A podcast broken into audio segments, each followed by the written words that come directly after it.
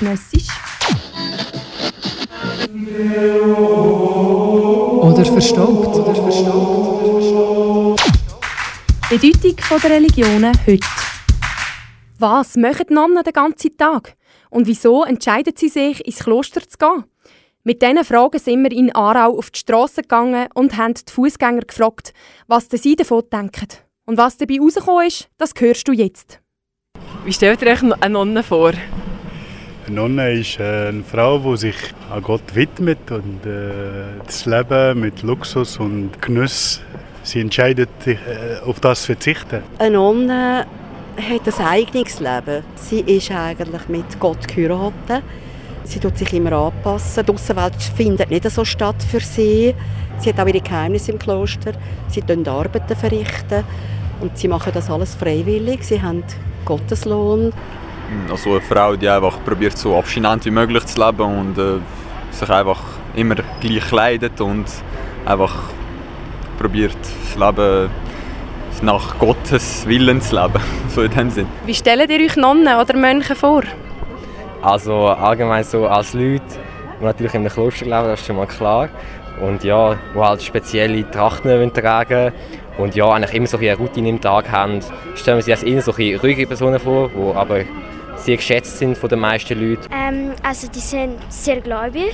Frau, die sehr in der Religion verbunden ist, sehr engagiert ist und sich glaube äh, wie mit Gott oder Jesus praktisch fast wie verheiratet fühlt. Sicher komisch.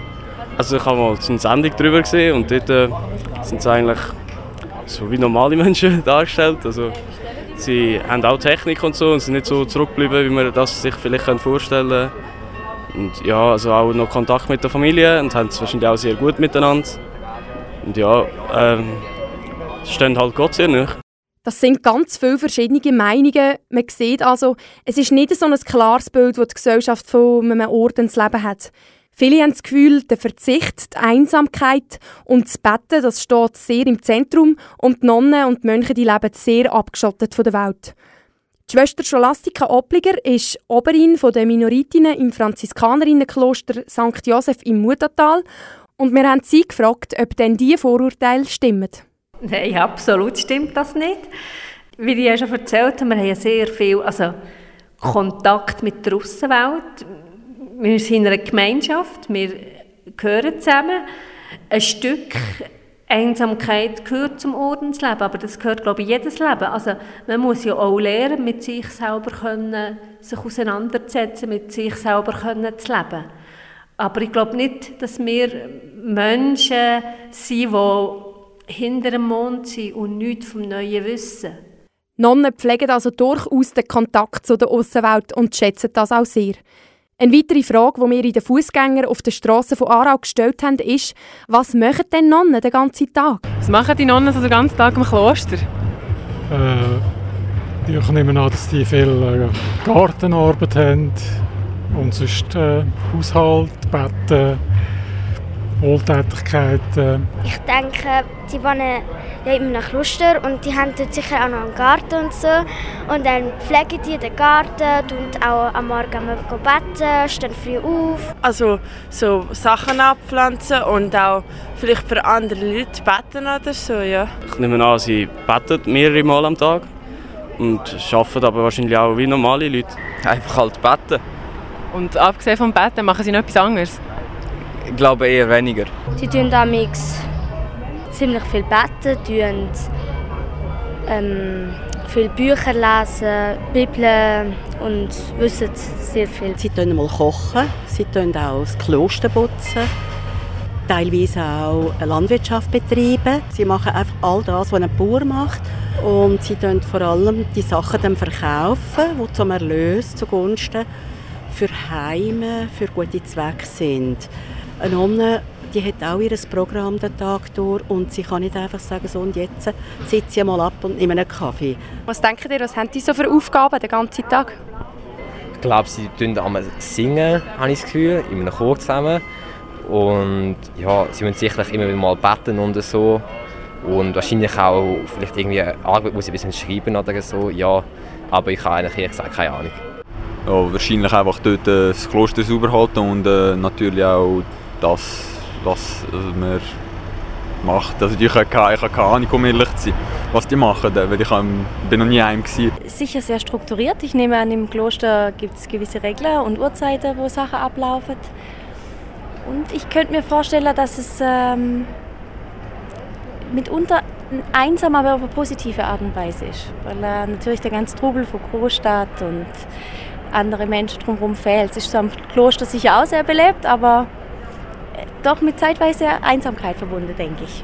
Ich glaube, sie haben schon Aufgaben. Also, sie müssen zuerst das Kloster äh, sauber halten. Die Küche, die Wäscherei, äh, die Landwirtschaft, ein bisschen, Garten, Gemüse bauen und Betten und äh, ja, frühes Bett. ja, das kommt darauf an, was für ein Kloster das ist. Also ich denke, sie, sie machen immer Sachen für den Selbstunterhalt oder Selbsterhalt zu fördern. Aber es gibt auch Kloster, wo sie mehr konzentrieren darauf zu beten. Es kommt immer darauf an, wie finanziell gut dass sie da stehen, denke ich. Und dann äh, gibt es auch also die, die mehr missionarisch tätig sind. Ja, ich stelle mir jetzt so wie einen Alltag so wie ein bisschen komplizierter vor, so mit auch Singen unter anderem, musizieren vielleicht auch und beten auf jeden Fall, aber ich weiß nicht genau, was sie dort machen Das sind also die absoluten Klischees, die wir hier gehört haben. Was meint die Schwester Scholastika Obliger da dazu?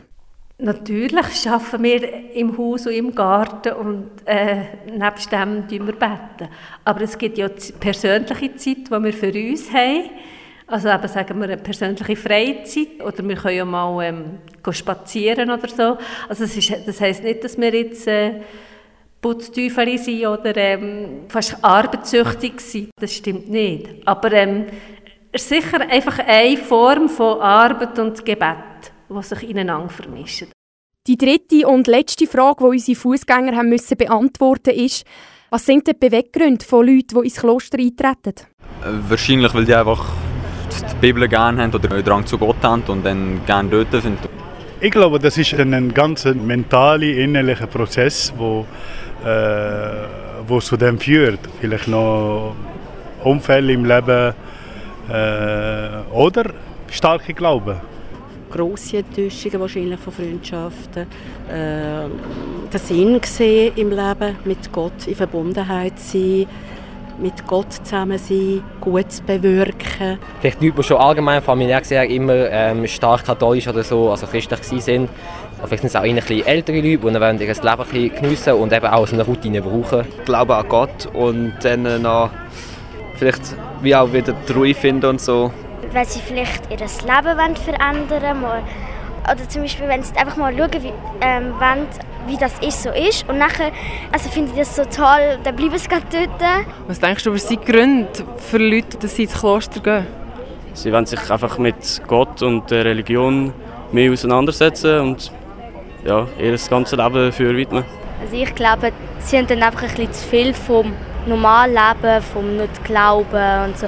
Dann haben sie einfach Lust gehabt und ja, haben ein bisschen freier wollen sein. Ja, ein starkes religiöses Engagement und äh, sie irgendwie in der Jugend einmal also ich wollte jetzt nicht behaupten, dass ich irgendeine schlechte Erfahrung gemacht habe, sei deswegen das Kloster, sondern es gibt einfach Leute, die eine Art Berufung haben.